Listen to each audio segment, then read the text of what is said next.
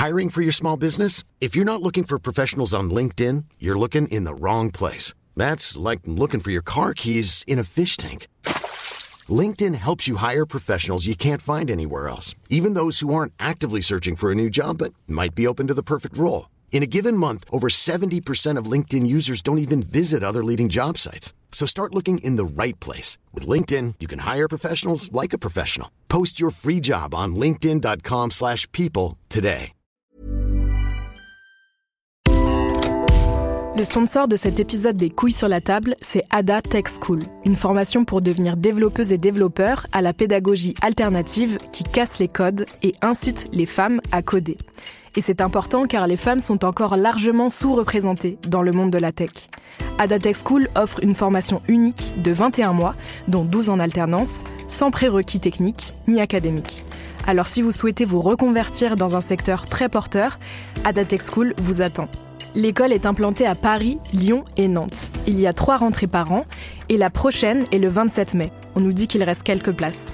Ça vous intéresse? Vous pouvez postuler dès maintenant ou vous renseigner sur le site adatechschool.fr. Ada, A-D-A, Tech et School. Et en attendant, bon épisode Les couilles sur la table, épisode hors série.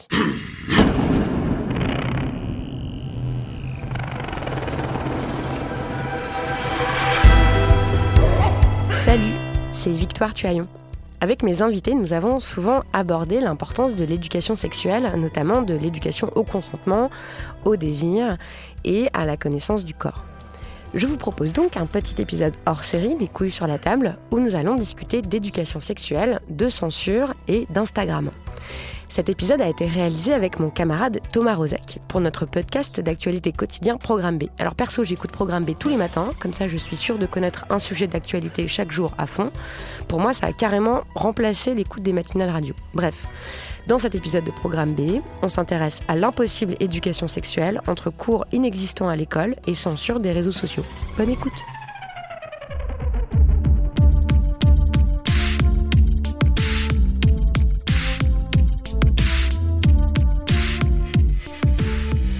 Salut, c'est Thomas Rozek. Depuis quelques mois, mon fil de publication sur Instagram a changé. J'ai croisé la route de plus en plus de comptes mis en valeur par des amis traitant d'éducation sexuelle à différents degrés.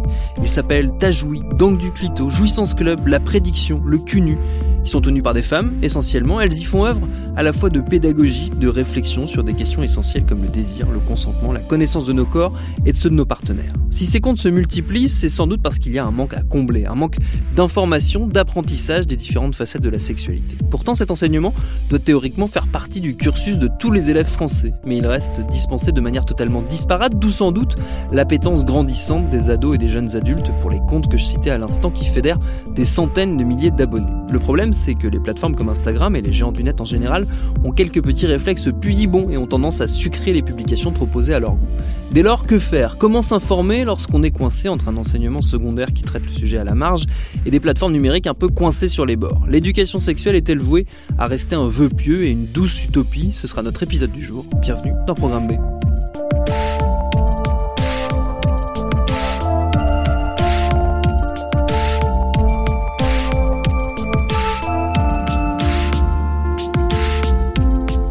Cet épisode, je ne le pilote pas seul car j'ai une nouvelle fois la chance d'être accompagné par ma camarade Victoire Toyon. Salut Victoire. Salut Thomas. Ensemble, nous avons reçu la visite de la créatrice d'un des comptes Instagram que je citais en intro, l'illustratrice June qui tient le compte Jouissance Club.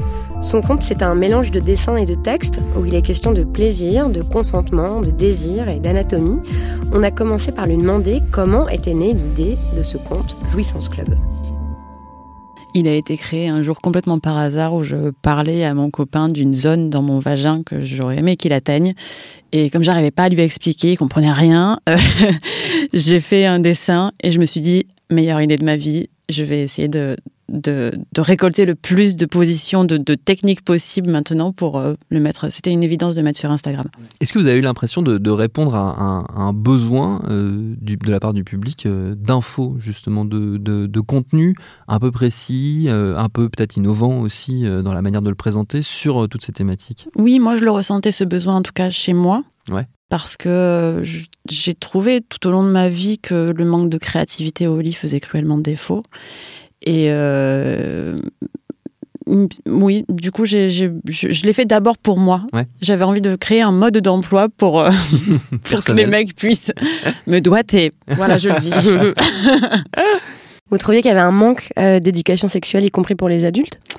Ah oui, mais complètement. Moi, j'ai appris l'année dernière à quoi ressemblait le clitoris, donc j'ai 35 ans, hein, pour info.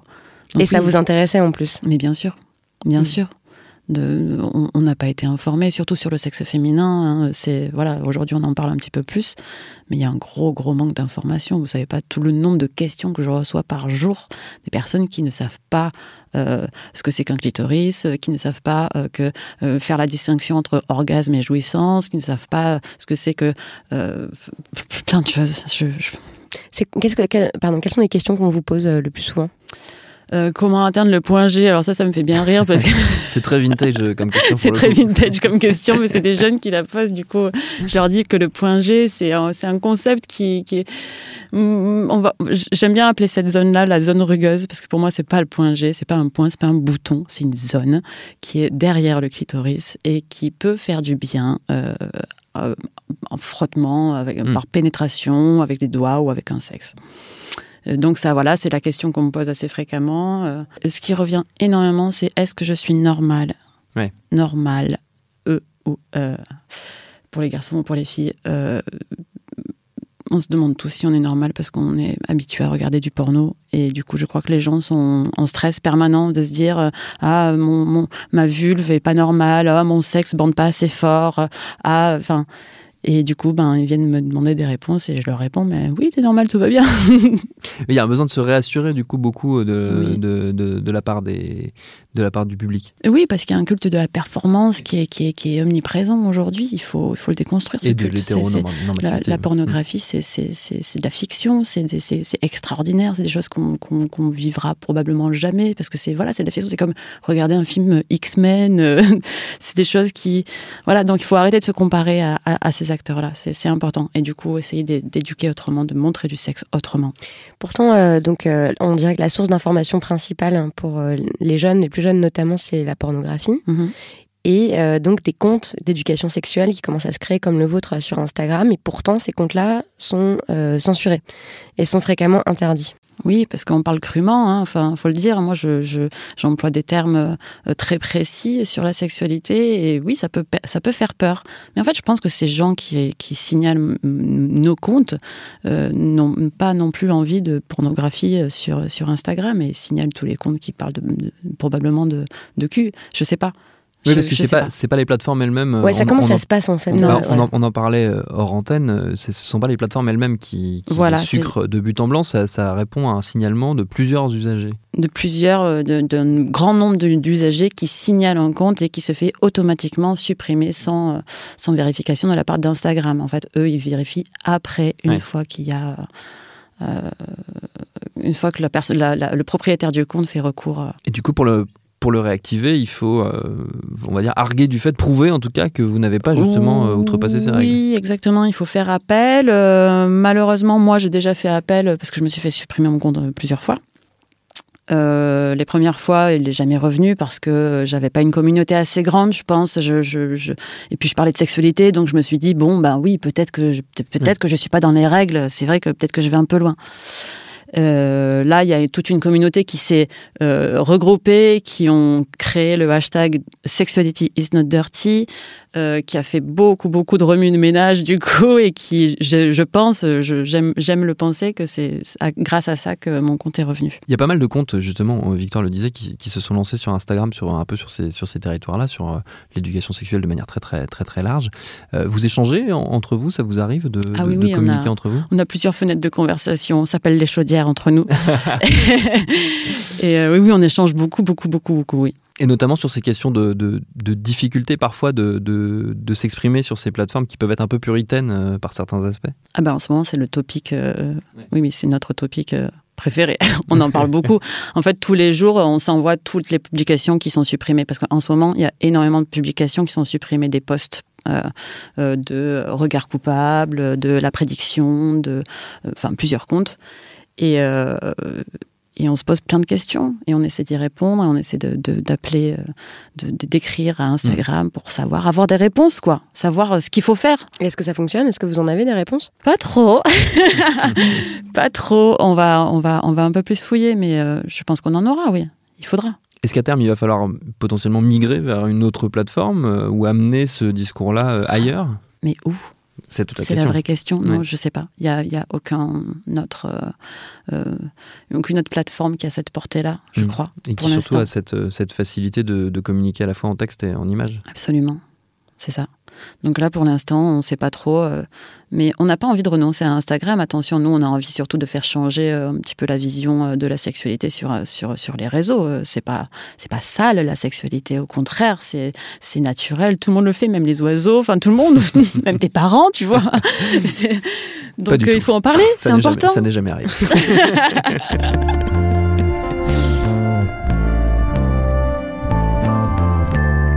Pour aller plus loin et surtout éviter d'aborder la vie intime de mes parents, nous avions envie d'entendre quelqu'un qui pratique l'éducation à la sexualité au quotidien. Et nous avons tout de suite pensé à Dr Capote. Ça fait 20 ans que ce militant associatif anime des séances de prévention et d'éducation sexuelle dans le secondaire. Il est par ailleurs chroniqueur dans le magazine Cosette et ses textes viennent d'être réunis dans un livre, Génération Q, paru aux éditions La Ville Brûle. Avec lui, nous avions envie d'ouvrir le vaste sujet de la difficulté de parler de sexe dans les salles de classe. Alors, il faut savoir que c'est obligatoire. Depuis 2001, la loi prévoit des séances régulières tout au long de la scolarité, trois séances par niveau, par an. Mais dans la réalité, euh, elle est assez mal appliquée. Par exemple, une enquête menée en 2015 auprès de 3000 établissements scolaires euh, montre que un quart des écoles, 4% des collèges et 11,3% des lycées déclarent n'avoir mis en place aucune action ou séance d'éducation sexuelle. Euh, c'est une enquête du Haut Conseil à l'égalité entre les femmes et les hommes. Et avec Dr Capote, on a voulu savoir justement à quoi ça ressemble aujourd'hui un cours d'éducation sexuelle. Euh, ça dépend, euh, ça dépend par qui il est fait. donc en général, on fait appel à des associations extérieures. Donc, euh, en province, c'est beaucoup de planning familial. Bon, planning familial, c'est souvent collège. Hein. Euh, et puis, moi, je bosse pour une asso qui nous envoie plutôt dans les lycées et CFA, donc euh, chez les, on va dire, chez les 15-18. Alors le cours d'éducation sexuelle, il a beaucoup bougé en fait, parce que moi je pense que moi quand j'ai démarré, du moins on était dans quelque chose de très très hygiéniste, euh, la capote quoi, c'était l'urgence du SIDA et euh, et du coup c'était euh, protection, infection sexuellement transmissible, contraception, euh, avec des messages euh, effectivement de protection qui étaient, je pense, hyper anxiogènes quand même. il y avait leur raison parce qu'on était dans l'urgence du SIDA, mais c'est vrai que petit à petit on a un petit peu on a un petit peu changé la donne.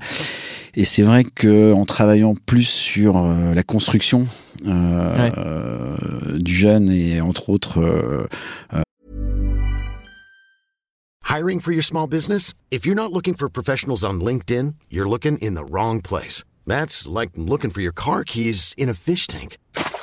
LinkedIn helps you hire professionals you can't find anywhere else, even those who aren't actively searching for a new job but might be open to the perfect role. In a given month, over 70% of LinkedIn users don't even visit other leading job sites. So start looking in the right place. With LinkedIn, you can hire professionals like a professional. Post your free job on linkedin.com slash people today. Quality sleep is essential. That's why the Sleep Number smart bed is designed for your ever-evolving sleep needs. Need a bed that's firmer or softer on either side? Helps you sleep at a comfortable temperature? Sleep Number smart beds let you individualize your comfort so you sleep better together. JD Power ranks Sleep Number number 1 in customer satisfaction with mattresses purchased in-store. And now save 40% on the Sleep Number limited edition smart bed for a limited time. For JD Power 2023 award information, visit jdpower.com/awards. Only at Sleep Number stores or sleepnumber.com.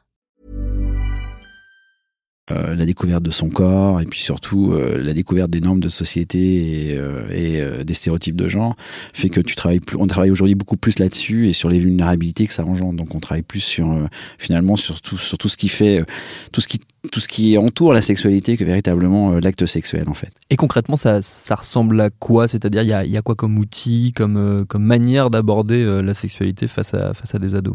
Alors écoute, les, les, les outils, on, on, bricole un peu tous un peu dans notre coin. Euh, il n'y a pas de, méthode unifiée, c'est un peu chacun sa Il n'y a pas de manuel scolaire en fait d'éducation sexuelle. Ouais, non, il n'y en a pas. D'ailleurs, ils sont pas tous d'accord. Hein. La preuve, c'est qu'avec l'histoire du clitoris, la vraie taille du clitoris, il y a, je crois qu'il y a un seul manuel sur 10 qui l'a, qui finalement qui, l'a correctement représenté. Qui l'a correctement représenté.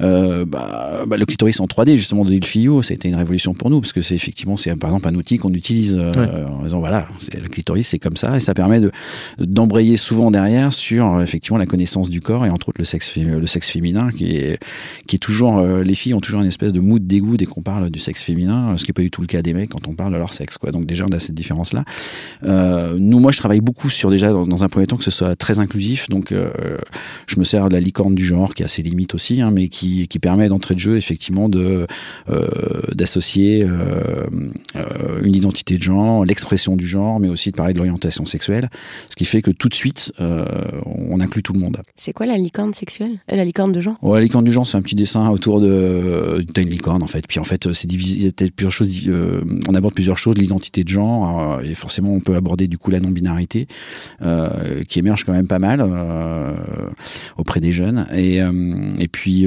l'expression du genre, c'est intéressant à travailler parce que moi, je leur dis souvent, je vous regarde, je vais dire, toi, t'es une fille, toi, t'es un mec, mais en fonction de quoi? Quels critères Et mm. du coup, est-ce qu'on peut se tromper? Bah oui, euh, euh, je peux très bien avoir les cheveux très longs, ressembler à une fille, mais en fait je ne suis pas une fille euh, parce que j'ai un sexe génital de garçon, ou etc. Donc on travaille beaucoup là-dessus sur l'apparence et en même temps, puis l'expression du genre, ça permet aussi de travailler sur les territoires en fait. Si une fille va sur le territoire des masculins comment comment on la regarde? On va souvent parler d'elle comme d'un bonhomme garçon manqué ça reste encore assez présent. Et puis si un mec va sur le territoire du féminin là effectivement forcément on va attaquer tout de suite son orientation sexuelle vous, ça fait 20 ans que vous intervenez dans les établissements scolaires Ouais, un petit peu moins, enfin pas loin. Qu'est-ce qui a changé euh, chez les jeunes que vous rencontrez? Est-ce que vous avez remarqué une évolution euh, dans leur, euh, soit dans leur questionnement, dans leur représentation, des choses qui sont plus faciles aujourd'hui qu'avant ou au contraire plus difficiles ah, Il y a des cycles. Hein, euh, il y a des cycles. bon, je pense que moi j'ai vu quand même arriver l'apport du numérique. Hein, L'air de rien, je fais un peu le vieux, mais c'est vrai que la révolution numérique, je pense qu'on l'a pas vu, on l'a, on l'a pas vu véritablement arriver et l'impact qu'elle a pu avoir sur les relations, sur la relation à l'autre, ne serait-ce que l'exhibition sur les réseaux sociaux. quand je parle d'exhibition, parce que moi je fais une grosse différence entre ce que peuvent proposer les adultes euh, sur les réseaux sociaux et puis euh, l'impact que ça peut avoir et comment on gère euh, effectivement son image avec les ados qui sont souvent des fois débordés par, par ce qu'ils peuvent mettre en ligne. Et, Quand vous dites ce que proposent les adultes, c'est-à-dire l'accès facilité, on va dire, à, du porno notamment Oui, pas que ça. En même temps, parce que je regardais l'autre jour des, des Instagrammeuses, dites influenceuses, qui, sont, qui ont des tas de photos où elles sont en maillot de bain toute l'année, hmm. hiver comme été. Oui, la sexualisation du corps accrue, on va dire. Donc qui, euh, qui ont le droit de gérer leur corps comme elles ont envie, bien, évidemment. Hein, mais en tant qu'adulte, j'ai pas le même regard qu'en tant qu'ado sur ce type de, de, site. Forcément, euh, il y aura une injonction euh, à un type de, de, beauté, un type de corps qui va qui, qui, peut me, qui peut me poser problème, qui peut me mettre la pression. Quoi. Mais est-ce que vous les trouvez mieux informés ou moins bien informés qu'il y a 20 ans? Je pense qu'ils sont pas mal informés. Après, il faut faire le tri, quoi. Forcément, hein, Internet, c'est une source d'information fantastique, mais après, c'est comment on fait le tri. Bah, en journalisme, vous avez le même problème, hein, c'est autour des fake news. Euh, mm. Forcément, nous là-dessus aussi, c'est comment on dégoupille les, mm. les choses, euh, les, informations qui circulent. Il y a une problématique qui est qui revient souvent quand on aborde ces questions-là, notamment euh, vu sous l'angle du numérique, c'est qu'on a l'impression que justement c'est ce public-là, le public plus jeune, est et on va dire est partagé entre une grosse euh, connaissance euh, de pratiques très très adultes pour le coup, euh, qui vont jusqu'aux pratiques les plus extrêmes de la sexualité, vu l'accès hyper facile qu'on a à la pornographie grâce à Internet, et en même temps une grosse méconnaissance à la fois de leur corps, mais aussi des notions de désir, de consentement et de, choses assez basiques finalement, et que ces deux trucs-là rentrent en collision. Ouais. Ouais, c'est le grand écart. Moi, je trouve que c'est vraiment ça, c'est le grand écart pour eux, beaucoup plus que pour euh, ce que j'ai pu vivre moi à mon, adolescence, je pense, euh, parce qu'effectivement, je pense qu'il y a toujours euh, un apprentissage du corps et de son corps qui existe toujours, hein. et puis en même temps, eux sont confrontés à énormément d'images du corps qui est mis en scène, hein, bon dans les réseaux sociaux, mais aussi bien sûr dans, dans, dans, le porno, hein, qui est, qui est quand même très accessible. puis au-delà du porno, ça peut aller jusqu'à, à un moment donné, star, la star des, des jeunes, c'était le youtubeur.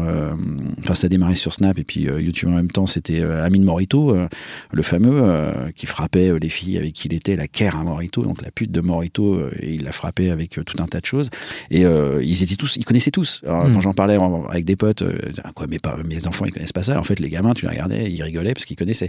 Donc, il y a, y, a, y, a, un apport d'image qui est énorme, euh, et en même temps, euh, ils sont toujours des ados dans l'apprentissage de leur corps. Ça, ça n'a pas beaucoup changé.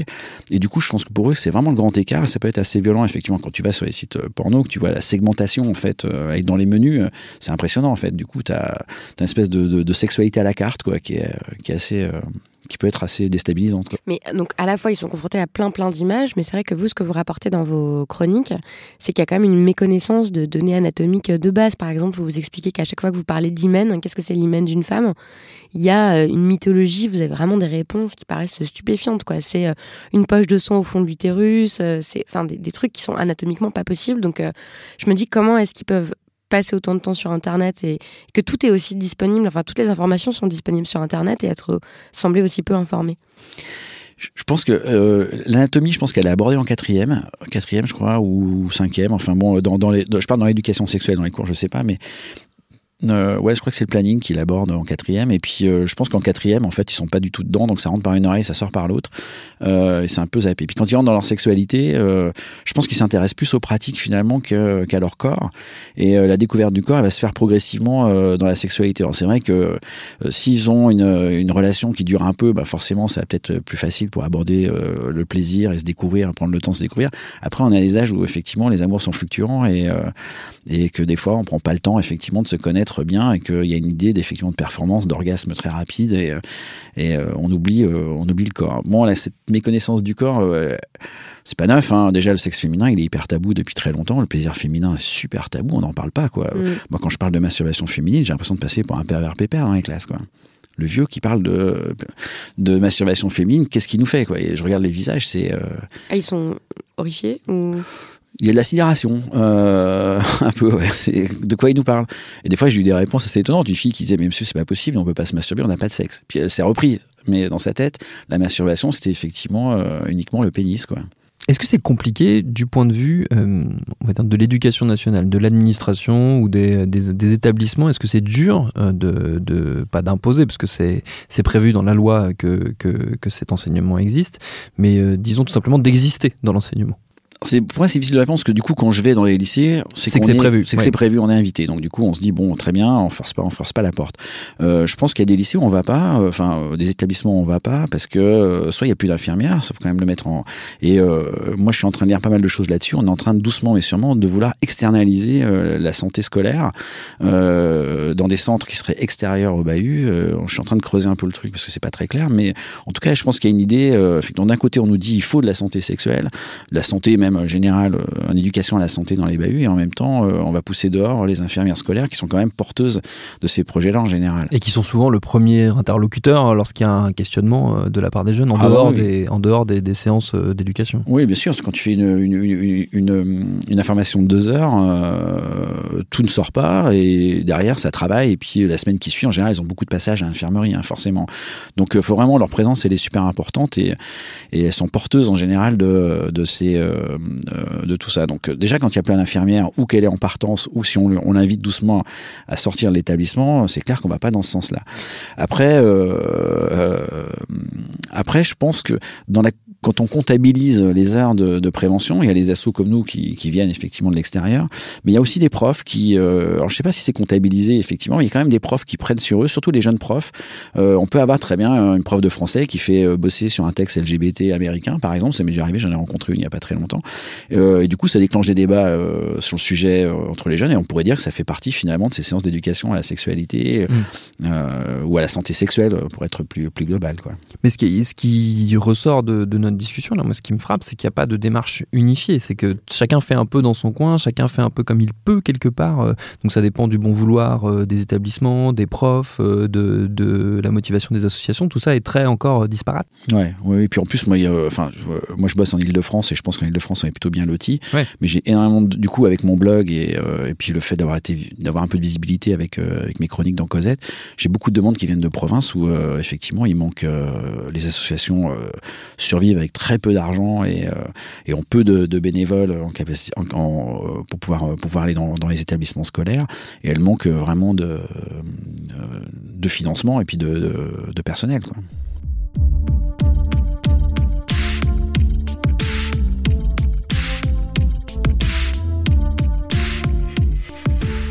Si vous souhaitez pousser plus loin la réflexion et vous documenter aussi, on vous invite donc à lire le bouquin de Dr Capote Génération Q. C'est dispo, on l'a dit, aux éditions La Ville Brûle. Et puis allez faire un tour sur Instagram, vous aurez compris que là aussi, il y a plein de choses à apprendre. Merci à June et Dr Capote pour leur réponse, à ma camarade Victoire Toyon pour son aide et ses questions. Programme B, c'est un podcast de Binge Audio préparé par Lauren Bess, réalisé par Vincent Hiver. Abonnez-vous sur votre appli de podcast préféré pour ne manquer aucun de nos épisodes. Facebook, Twitter et consorts pour nous interpeller. Programme B at binge.audio pour nous écrire. Et à demain pour un nouvel épisode.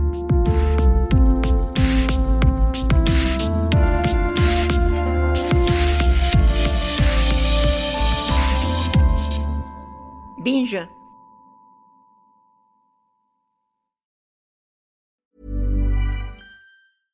Cool fact a crocodile can't stick out its tongue. Also, you can get health insurance for a month or just under a year in some states. United Healthcare short term insurance plans, underwritten by Golden Rule Insurance Company, offer flexible, budget friendly coverage for you. Learn more at uh1.com.